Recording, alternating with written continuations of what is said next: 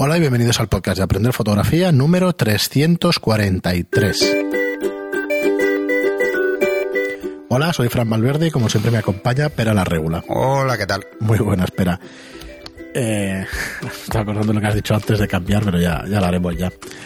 Bueno, esto va No, dedicado, eso, eso sin avisar. dedicado a mis fans que siempre dicen que, que la entradilla del programa la cambio, pues eso. Ah, otra vez cambiada. cambiarla. Eh.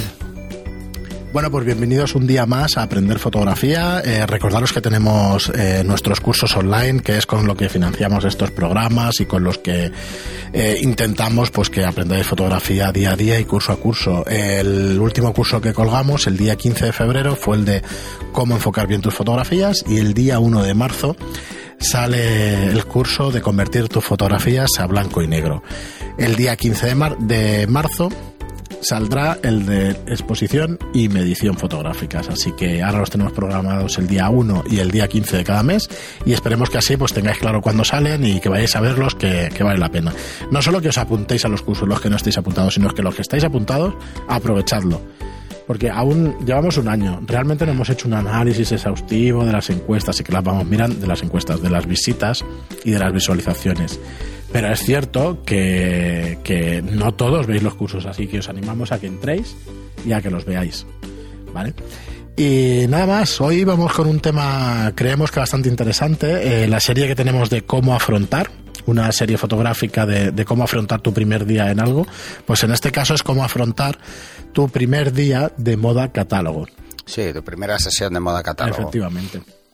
A ver, eh, primero vamos a intentar definir qué es esto de moda catálogo. ¿eh? Sí, porque a veces no, no, No. es muy claro si no te has dedicado a, a ello. Mm, Realmente la moda catálogo es- busca una cosa, es mostrar la ropa que se va a poner la modelo, nada más.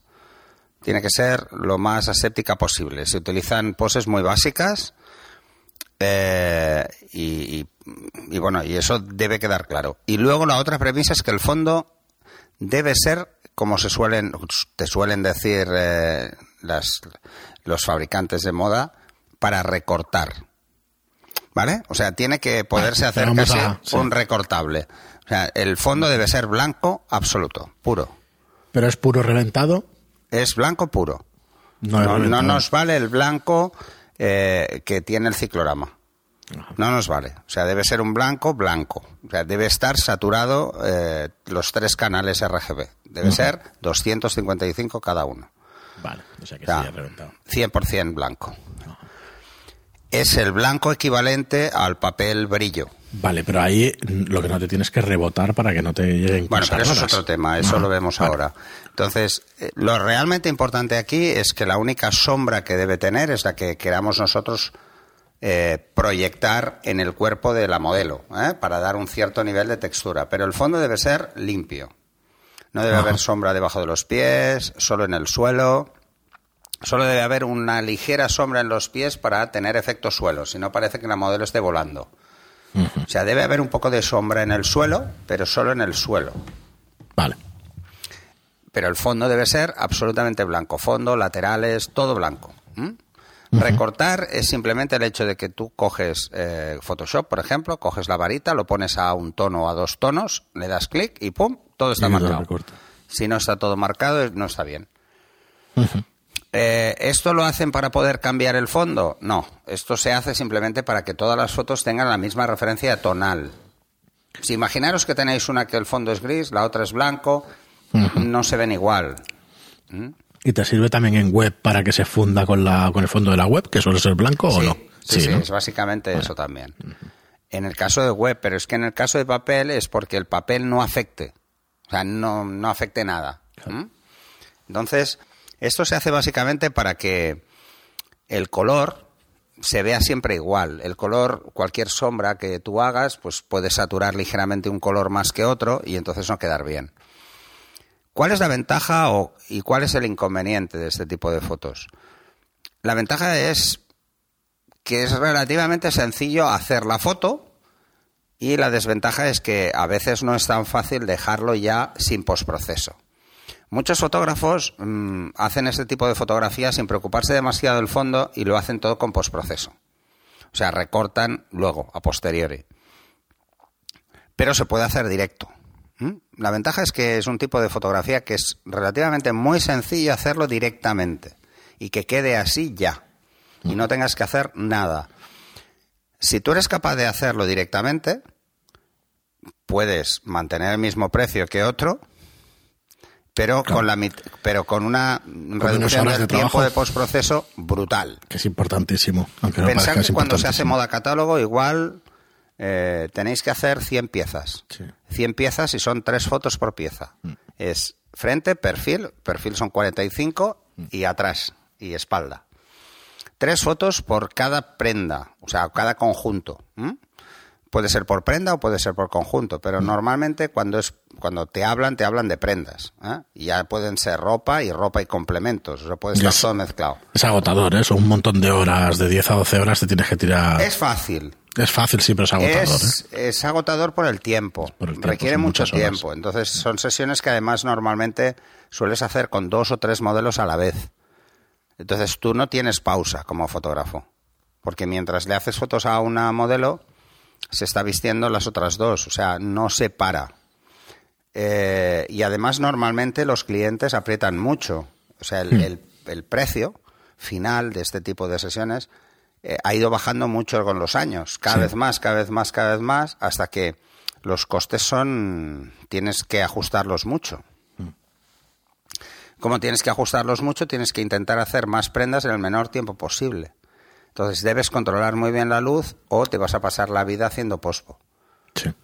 Eh, pensar que, claro, si son 100 prendas, son 300 fotos que hay que entregar y todas deben ser iguales, ¿eh? Mm. Todas deben tener la misma cantidad de aire en el suelo y en el, y en el cielo. No deben haber cambios de proporción. O sea, la cámara no se puede mover ni adelante ni atrás, porque podéis jugar con la perspectiva y no se ven igual. No, no, no se parecen. Entonces hay que tener muy claro cuál es la foto límite. Límite me refiero de encuadre, por tacón, por mil cosas, y mantener ese encuadre porque la modelo va caminando o lo vas a explicar? La modelo está quieta. Está quieta siempre. Entonces, una de las premisas que hay que hacer es lo siguiente. Lo primero, antes de, acabar de cerrar las luces, que ahora explicaré lo de las luces, hay que establecer dónde va a estar la modelo y hay que poner unas marcas en el suelo para que las pise. Lo ideal es que pongáis eh, cinta de carrocero, en todos los estudios hay, y que pongáis una crucecita pequeña con cinta de carrocero mm, para el pie derecho y para el pie izquierdo y dónde va a poner el pie derecho o el pie izquierdo en el caso de 45. Vale, o sea que no solamente es para el frontal. y, en la espalda hay que tiene que estar en el mismo lugar. Debe haber siempre la misma distancia al plano focal del centro de la modelo. O sea, cuando se pone a 45 debe cambiar la posición. A ver, me explico, es muy fácil, ¿eh? Por ejemplo, ponéis la marca, eh, ponéis una marca a cada lado con un espacio que es la distancia a la que tiene que poner las piernas. No hay aquí poses en las que se cruza y hace otras cosas, no. Normalmente todas las fotos son muy estáticas. Porque lo que pretende este tipo de foto es vender el producto. Es la típica foto que veréis eh, en, catálogos, catálogos que tienen todas las tiendas de, la ropa o que tiene el, el, fabricante, que tiene la empresa, pues las tiene para que eh, precisamente compren los, las tiendas qué modelos quieren vender. Eh, porque no siempre se llevan una colección entera. Esto, a no ser que sea una tienda dedicada, pues Mango sí que debe tener todas las todas las tiendas Mango tienen todas las colecciones, por decirlo de alguna forma, pero si te vas a la tienda Mango del Corte Inglés ya no, porque ahí tenerlas todas por espacio sería un poco difícil, ¿no? Igual, por ejemplo, ¿eh? por poner un ejemplo. Entonces es donde escogen al final. Y las tiendas pueden acertar en lo que escogen o no acertar. O sea, esto es como todo, ¿no? Ya van con una serie de referencias del fabricante diciendo pues esto es lo que más se vende, estos son los colores más de moda este año. Sí, no, pero puede, puede, pasar, fácilmente. Entonces, hoy en día que lo primero que hay que hacer es las marcas del pie derecho y pie izquierdo, donde va a poner, y esto es importante, mm. eh, el centro de la planta. Vale. El centro. Ni la parte de adelante ni la parte de atrás. Ni la parte de adelante ni la parte de atrás. ¿Por qué? Porque cuando haga 45 tendremos que tener otra referencia. Pero entonces la otra marca ya no será el centro, será el tacón. O cuando se ponga de espaldas, ya no es la parte de delante de la planta, sino será un tacón. ¿Mm? Entonces hay que hacer una marca pequeña, que la modelo lo vea, pero que en las fotos apenas se distinga. Mm. O no se vea en las fotos. ¿eh? Por eso la cinta de carrocero es ideal porque es clara. Entonces es fácil anularla. Esto es una opción. Pero es importante que la modelo cuando llegue sepa dónde tiene que poner los pies. Y ni un paso más adelante ni un paso más atrás. ¿Por qué? Porque nos va a afectar a la cantidad de luz que llega al modelo. Si lo tienes que explicar muchas veces a la modelo, normalmente No, no, su no, oficio, los ¿verdad? modelos esto lo tienen clarísimo. clarísimo, ya. Aunque no lo hayan hecho nunca, es- se lo Es- estás poniendo súper fácil. Claro, ya está. Entonces, normalmente, ¿con qué se juega en las poses? Se juega solo con los brazos. ¿Vale? Con los brazos o con la mirada, con la forma de mirar. Pero es una forma de mirar muy aséptica.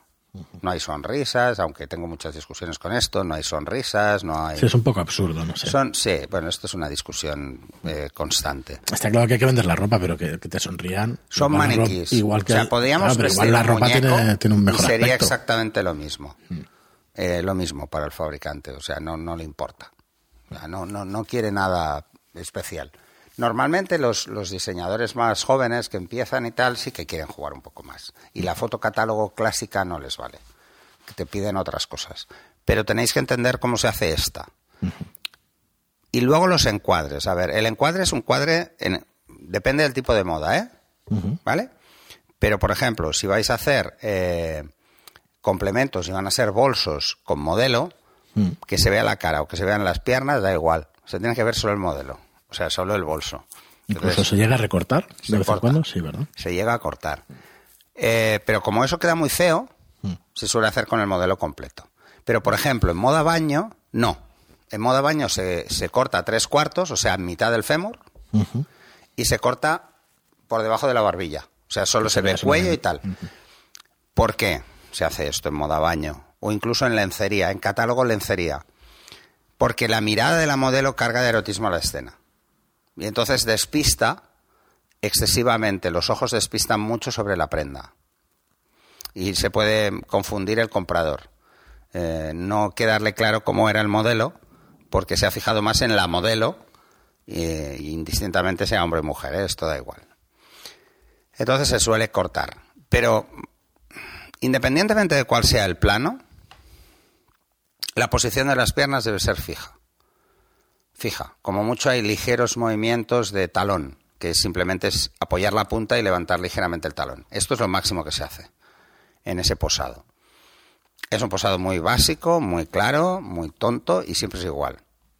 ¿Mm? Variamos los brazos para que no todas las fotos sean iguales, pero deberías poder poner todas las fotos en fila india, o sea, una detrás de otra, y hacer un, un, un time lapse Sí. con todas estas fotos Y solo ver mismo, sí. que cambia la ropa. O sea, no darte cuenta apenas de los gestos. O sea, es no lo que decir, que de fácil, lo más difícil de este tipo de sesión es que a la mitad de la sesión te cambies algo sin darte cuenta. Porque es fácil, macho. Bueno, a ver, Entonces tienes que Pero esto es como, atento. por ejemplo, eh, si estás rodando una peli eh, y cortas porque hay una pausa o porque vas a comer o porque hasta el día siguiente no sigues y hay una escena donde hay un vaso, unos papeles encima de la mesa, hay que hacer una foto para que quede todo igual. Porque si no queda todo igual, en Es montaje que se nota. ¿Quién no se ha fijado en muchas películas que, sí, hay que muchas se películas notan? que ¿eh? tienen ese Se gazapo y es porque el del equipo que tiene que hacer esto no lo ha hecho. No lo ha hecho. ¿Vale? No lo ha hecho, no lo ha hecho bien. Y yo lo he sufrido esto. Como Sí, sí, sí, haciendo de director de fotografía lo he sufrido. El decir, hostia, aquí hay algo que no estaba. ¿Vale? Hay algo de más, aquí hay algo de más, o hay algo de menos. Bueno. Eh, y, y lo sabes por memoria visual, no, no, Sí, pero no sabes sí. exactamente qué No sabes es exactamente qué es, pero algo te falla. pero no te cuadra. Bueno, pues esto es lo mismo. Aquí, ¿qué hacemos normalmente? ¿O qué hago yo? ¿Eh? No voy a hablar en nombre de todos. ¿Qué hago yo? Aparte de, de poner las marcas, lo que hago es marcar dónde voy a poner el trípode. Vale. Cada una de las patas. Por si se mueve o le Marcas damos un en cruz, el golpe. centro o- de la pata del trípode y exactamente. Luego lo que me apunto en un, en un POSIT, que lo engancho en la cámara, Ajá. es eh, los grados de inclinación de la rótula. Vale. ¿vale? Por si acaso pasa cualquier cosa, ¿no? Sobre todo porque pensar que moda catálogo igual te estás tres días. Por eso digo que Y no el es ninguna estudio manera. Hay que ¿eh? limpiarlo, hay sí. que. mm, Y ya está. La posición de las luces no importa. ¿Por qué? Porque el resultado va a ser el mismo. Claro, porque tú controlas la luz y... Porque si controlas Y cómo está la luz, ya está. Pero bueno, yo sé de fotógrafos que se marcan dónde poner los trípodes. Y como ya lo dejan marcada, cuando tienen la siguiente sesión de catálogo, vuelven a poner los flashes en la misma, ponen la misma Bueno. potencia y ya está. Es una opción, ¿no? Entonces, si lo queréis hacer todo así milimetrado, porque va a ser una sesión de varios días, yo lo que os diría es que marquéis también dónde están los flashes y a Mm. qué potencia está cada flash. Sí. Es una chorrada, pero os va a ahorrar mucho tiempo Sí, sí. De, de intentar luego en postproceso. Por eso te digo que son cosas bastante sencillas en esta lección, digamos, o en este tipo de fotografía, pero que cualquiera de ellas... Hay que tener en cuenta sobre todo una cosa. Mm, Porque cualquiera de estas cosas te puede liar. Sí, sí, te la puede ¿vale? liar. Porque un, un plano ligeramente más ladeado en otra mm, puede hacer que por perspectiva parezca diferente o que esté más picado más o menos picado. Claro. Normalmente estas fotografías se hacen o en un plano recto o en un plano ligeramente contrapicado. Pero ligeramente contrapicado estamos hablando igual 5 grados, ¿eh? como Sí, mucho. No te iba a decir. Muy pocos Eh, grados. Si se hace contrapicado es porque queremos que la modelo se vea siempre más alta de lo que es y es fijo. Pero imaginar que tenéis tres modelos y una es muy alta y una es muy baja. ¿A cuántos metros tiras? A ver, esto es importante. Por el efecto de la perspectiva. Sí. Cuanto más nos acerquemos a la modelo, más fácil es verla más ancha de cintura que de cabeza o de pies, por perspectiva. ¿vale? Estamos más cerca del centro del plano, o sea, del centro del cuerpo. Sí, sí, del cuerpo. Y además es más fácil que veamos una zona no controlada del fondo, o sea, tengamos que iluminar una zona de fondo mayor.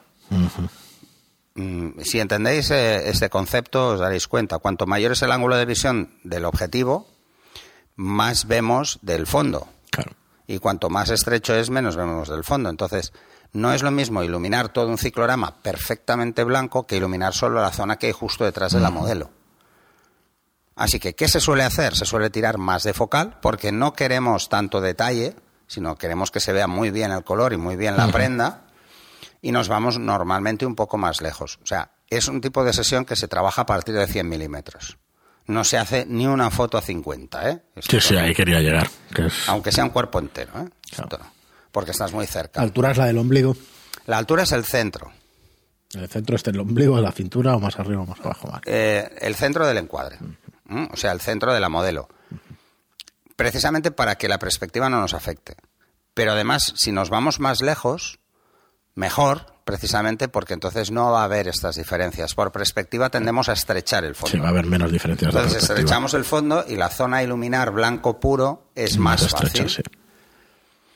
Esto puede parecer una tontería, pero no es una tontería. No, no. ¿eh? Es muy es muy fácil iluminar bien un fondo si tienes muy claro cómo funciona la luz Mm. y cómo te puede ayudar o te puede perjudicar. Eh, por ejemplo, a ver, los fondos se iluminan con luz dura porque son lisos. Mm, Ponerle una ventana Sí, no sirve de nada. Y porque además queremos un ángulo abierto de la luz. Y no podemos poner la fuente de luz muy cerca del fondo. Porque si está muy cerca, en el centro hay más luz que en los extremos. Así que ojo con las sumas de luces si usáis más de una fuente de luz. Porque si usáis más de una fuente de luz, la suma de luces puede dar un centro muy brillante y unas esquinas muy claras. Lo realmente importante en catálogo ¿Mm? es que el fondo esté todo igual ya con la luz. Vale, si ¿qué no está igual, poner? como mínimo que esté alrededor de la modelo igual. O sea, ¿Qué si las poner, esquinas no llega, esto es muy fácil arreglarlo en postproceso. Sí, porque es, hacer, es aplicar un viñeteo inverso Y ya está. y se arregla. ¿Vale? O subir eh, luces, Claro, o sea, subir oscuro en el blancos. centro, si problema. subes blanco se arregla. Pero ¿cuál es el problema? Si subes blanco se arregla siempre y cuando la modelo no lleve nada blanco. Sí, te lo cargas. Porque si lleva algo blanco, ¿qué va a pasar? Lo vas a fundir con el fondo. Si has iluminado el fondo a luz directa, en 255 cada valor, eh, RGB, es blanco puro. El blanco puro no existe, solo es la luz directa. Entonces, como no existe, si va de blanco, se va a ver blanco. La camiseta será blanco. Con el detalle que tenga. Con el detalle que tenga y el borde que tenga y todo igual. Y se verá perfecto. Es un vestido de novia. Se verá bien y si es un... Se verá bien. Ahora, la imagen tendrá muy poco contraste, pero se verá bien. Y luego hay que tener en cuenta una máxima en fotografía. La luz frontal sube el tono pero baja la textura. Y la luz lateral sube la textura pero baja el tono. Si esto lo tenemos claro, ¿qué queremos? Queremos tono, queremos ver bien los colores. Pero si no tenemos nada o cero de textura, eh, ¿qué va a pasar? Pues que se va a ver muy plano, tan plano, tan plano que no tendrá gracia como foto. O sea que vamos a iluminar por separado a la modelo y al fondo. Y aquí es donde empiezan los problemas más graves. Esto de poner dos fuentes de luz contra el fondo a 45 grados es un absurdo. No sirve para nada pensar que la luz se expande en forma de cono. Eso es física elemental. Aunque le pongáis una ventana cuadrada. Conforme se va alejando de la ventana, cada vez es más redonda. Y al final es un círculo. Entonces, si ponéis dos fuentes a 45 y, y el centro está en el centro, en el centro hay un paso más que en los extremos. Y más de un paso todavía cuando nos salimos del círculo. Así que pensarlo. Mm, ojo con la suma de luces. No puede haber suma de luces. Tenemos que iluminar de una forma. Es mucho más fácil poner luces laterales que pinten el fondo que hacer eso. ¿Por qué también? Porque si iluminamos directamente el fondo desde la línea de la modelo, la luz que pega en el fondo vuelve hacia la parte de atrás de la modelo y rompe el contraste. Quiere decir que eh, los contornos de la modelo se verán difusos. Sí, me ha ayudado muchísimo, ahora que hacemos vídeo tanto y tal, mm. el tema de la luz se refleja en el mismo ángulo en el 15. Es, que es, básico, pero básico, básico. Tú tienes reflejo en gafas, en cartón, en papel, por mucho que tú veas el papel mm. eh, que no es satinado y que no te brilla y que no tal, siempre tiene un brillo. A la que le cambias el ángulo, desaparece. Sí, sí, sí. Es una barbaridad. Entonces, eso es lo que hay que hacer. Eh, hay que iluminar a la modelo teniendo en cuenta cómo es el tipo de ropa. Por ejemplo, si vamos a hacer una colección que ya sabemos que en la colección pues hay faldas con plisadas, con vuelo, o hay pantalones así como muy anchos, o, o ropa como muy informal, debemos dar un poco de textura, porque si no, no se va a ver. Pero entonces, ¿qué haces? Pones una luz principal Pongo una principal y una, o sea, pongo una... principal que ilumina la modelo y al fondo de paso. Le pondrías el octa, como lo tenemos montado ahora, la jirafa, con un octa lejos. Lo más lejos posible. Y luego le pones una lateral para que. Para luego le pongo una lateral, una lateral con una, con una strip mask. O sea, con una máscara de corte. Una de estas, una 1x4. Una ventana 1x4, pero con strip para que concentre la luz en. Bueno, eso ya es un strip. Luego le puedo poner un panel de abeja para todavía se abra menos, que es más fácil de controlar. ¿Vale? Pero la suelo poner lateral casi rodada. O sea, y depende de la entre, Entre los 45 y totalmente lateral, ¿eh? que a eso se le llama rodada o rozada, que es muy perfilada, entra muy de perfil. Entonces solo genera una sombra muy ligera. Y lo que suelo hacer en este tipo de fotos es quitar la tela difusora y dejar solo el, panel. Si quitas la tela difusora, la luz que sale es ligeramente más dura. Bueno, más contrastada más que dura. ¿eh? Vamos a diferenciar el concepto de duro que de contrastada. Sale más contraste, entonces la sombra se ve un poco más oscura. Si la sombra es muy clara, se ve sucio. Entonces una ventana puede dejarla sucia. Otra cosa que hay que hacer es alejar esta fuente de luz para que sea más puntual. Entonces poner un pan, entonces sí que hay que poner panel de abeja sí o sí para evitar que se abra demasiado. Si se abre demasiado, pues por ex negros para dirigirla un poco para que no rebote y vaya solo en una línea. Incluso lo puedes hacer haciéndole como un canal de Porex negro por delante de la luz. de Porex y entonces evitas que la luz se vaya abriendo y la lanzas. Y en el otro lado pones otro reflector para que no haya un cambio excesivo. No te iba a decir eso. ¿Y cómo controlas que no tengas luz demasiado lateral? Cada uno lo hace un poco a su bola. no hace falta, ¿eh? Igual está bien que tengas un poquito la luz, que se note un poquito. Por ejemplo, si vas a hacer moda baño, sí que es muy importante jugar con una luz lateral porque necesitamos ver las curvas de la modelo. O sea, el escote debe verse. Si hacéis una luz solo frontal, el escote no se verá, mm. o sea, estará plano el pecho. Y entonces, normalmente las modelos no suelen tener mucho pecho, pues si encima se va planas. Aún tendrán menos. Mm, parece que estés haciéndole fotos a una niña de 10 años, o sea, no, no queda bien, no vende esa imagen, ¿no? Eh, con otro tipo de ropa, pues en función de eso. Lo realmente importante es el color. Aquí lo importante realmente es el color, que el color esté bien. Así que hay que hacer como mínimo una buena calibración del balance de blancos. Porque no me vale el fondo para calibrar, porque el fondo está quemado, está reventado está a blanco puro. Ojo, debe estar a blanco puro, ¿eh? no por encima, ¿eh? o sea, no hay que quemarlo a lo best. Solo hay que subirlo un paso de lo que es un blanco de fondo normal, o sea, sí. Es muy sencillo. Me dice el fondo. Este fondo pues eh, es blanco más dos y dos tercios. Imaginaros, pues habrá que subirlo un paso solo. Con un paso veréis que ya estáis al límite. No hay que darle mucho más, o sea, no hay que darle para que dos pasos, tres pasos, para que mm, se destroce el fondo, porque entonces tenemos mucha luz parásita muy difícil de controlar, que es toda la luz que pega en el fondo y vuelve hacia adelante. Y hay que evitarlo. Por eso hay que poner a la modelo a una distancia más que prudencial del fondo. O sea, no puede estar enganchada al fondo. Si la enganchamos al fondo, vamos a tener ese efecto de rebote. Las luces entonces más eh, laterales contra el fondo, porque son más fácil controlar que no rebote y vuelva hacia la modelo. Y además ocupan menos espacio en el estudio. ¿Mm? Entonces, ¿qué se puede usar en el fondo, para iluminar el fondo? Puedes usar perfiladoras, puedes usar estas 1.4, 1.8, 1.6, estas ventanas estrechas sin tela difusora, y ya está. Simplemente lo encauzan. No muy cerca, porque si lo pones muy cerca, donde da más cerca la luz es mucho más intensa, la inversa del cuadrado de la distancia, que un metro más lejos. Entonces tenéis que ponerlo para que se reparta la luz. Esto es sencillo. Mm, la primera vez vas de culo y te cuesta calcularlo mentalmente, pero esto es coger un fotómetro, antes de que se ponga la modelo, medir en todas las zonas, ver que todo cuadra, poner a alguien en vez de la modelo un poco más grandote mejor, que esto es ideal, pues me pongo yo, eh, y volver a medir para ver cuál es la sombra que proyecta el motivo contra el fondo, por si puede afectar. Que no afecta, ¿eh? porque la luz al final pasa por todos lados, o sea, aunque no quieras.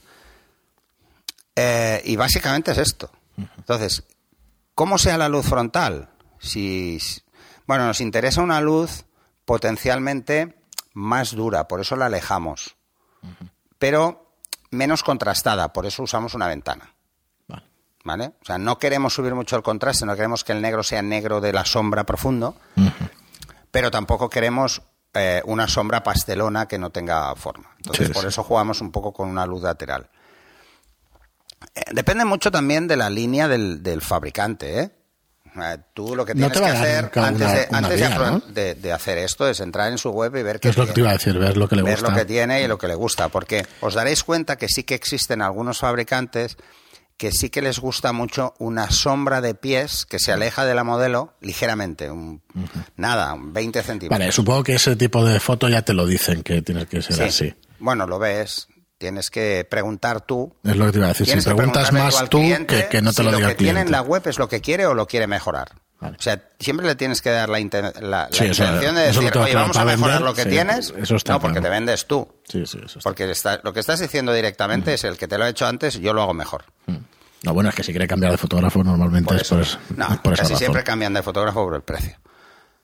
Casi siempre. Casi siempre. Casi siempre. A no ser que sea una marca que lleve contigo desde que, desde que se parió el primer diseño, eh, cambian de fotógrafo ¿eh? por el precio. ¿Por qué? Porque el precio va subiendo, el, fotógrafo con los años va subiendo su caché.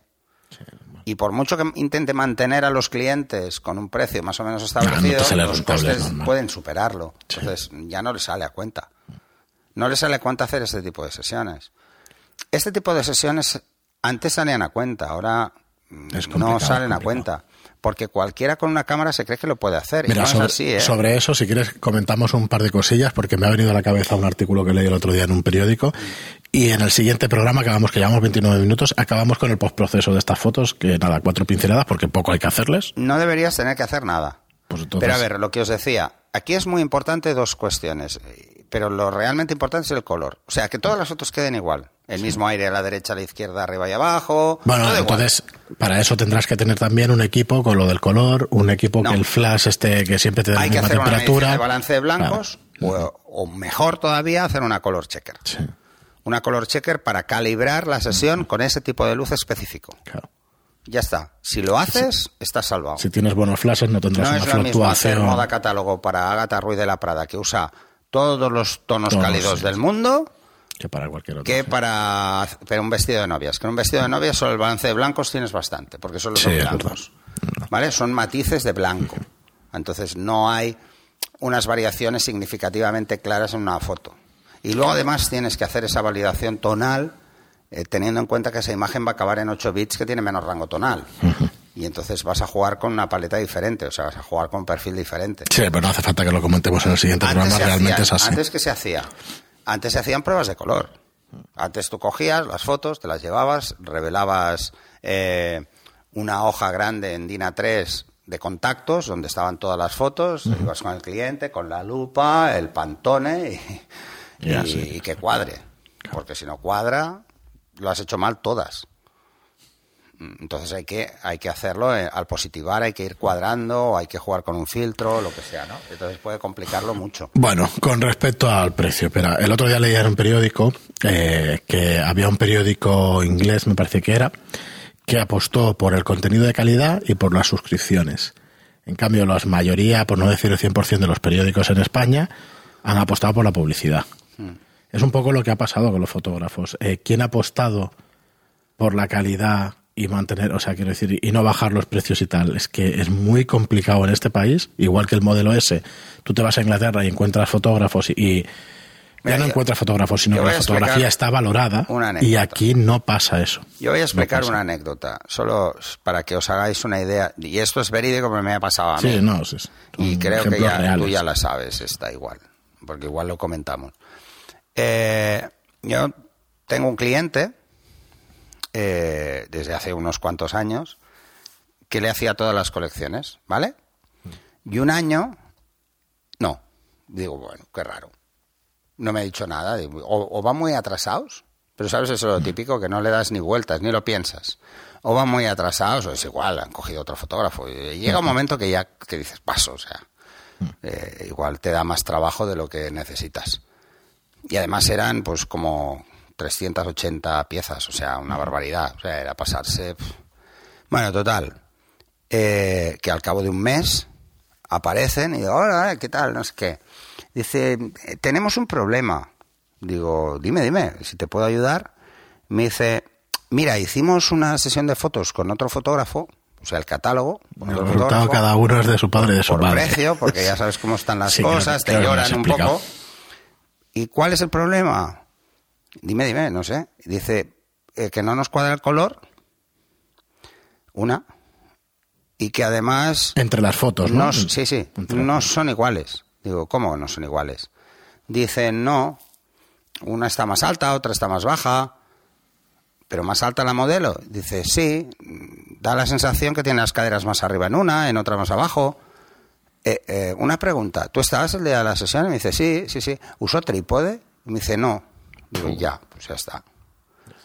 Digo, bueno, eh, ¿y qué quieres hacer? ¿Que- ¿En qué te puedo ayudar? ¿Qué quieres? ¿Que volvamos a hacer toda la sesión? Me dice, ¿tú podrías arreglar esas fotos?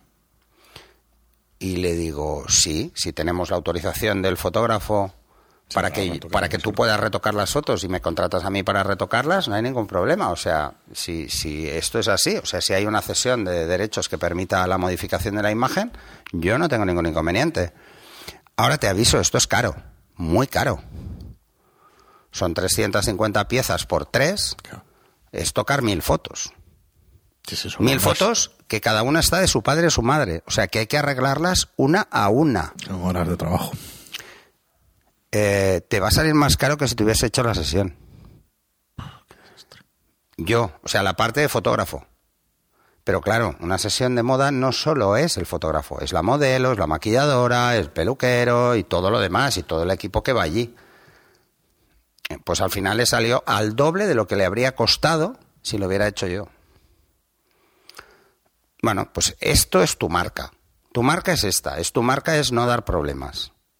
O sea, hacerlo bien y hacerlo de forma ordenada.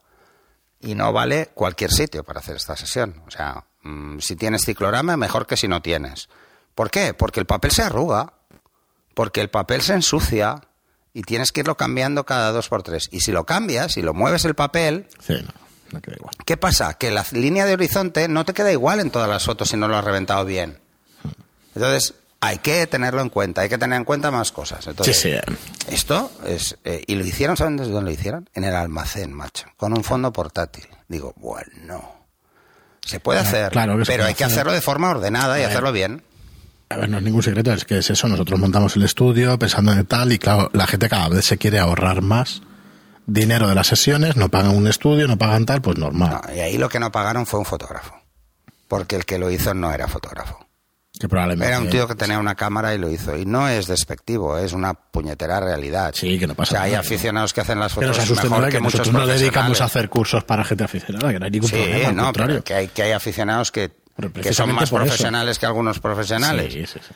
y que se lo toman más Bueno, en serio. pero- Pero, pero bueno, que veáis. O sea. Lo vamos a dejar aquí, ya tocaremos el tema ese que No, comentábamos. antes sí que eran sesiones caras. filosofía. Mm. eh, pero eran caras porque el caché del fotógrafo es caro, porque el caché de la modelo es caro. Entonces, ¿cómo ha cambiado esto? Pues se cogen modelos sin experiencia, no es un posado difícil, pero son modelos que enseguida se cansan, que no sé qué, bueno... Bueno, pues mira, el ejemplo de los periódicos venía por lo siguiente, que me lo, me lo has recordado. Ese ejemplo de un periódico donde ha conservado el contenido bueno sería como un fotógrafo que intenta llegar a la máxima calidad. ¿Qué va a pasar? Que va a tener menos clientes, va a entrar menos gente a su página web, como en los Yo periódicos sigo estos. cobrando lo mismo. Claro, pero por el lo menos problema es ha que ha bajado el precio de genérico. Sí, pero O por sea, eso te para digo. una sesión de moda catálogo yo sigo cobrando lo mismo Sí, pero se ¿Qué te hace? restringen los clientes. que hace 10 años. Lo mismo. Pero ¿cuál es el problema? Que ahora hay más competencia y la competencia pretende luchar por precio. Mira, pero es bajo que mi punto de vista, la solución creo- que tenías era l- no largarte, sino abrirte al resto de Europa y a Estados Unidos y tal.